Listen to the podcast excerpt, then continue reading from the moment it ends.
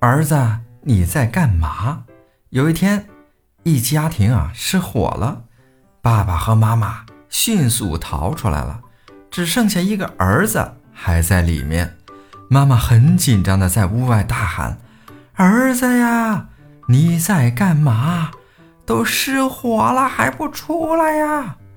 儿子回答说：“呃，我在穿袜子呀。”妈妈又说：“都失火了还穿什么袜子呀？”过了五分钟，儿子还没出来，妈妈又紧张的喊：“儿子呀！”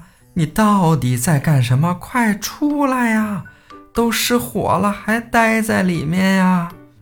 儿子说：“妈，你不是不让我穿袜子，我在脱袜子呀。”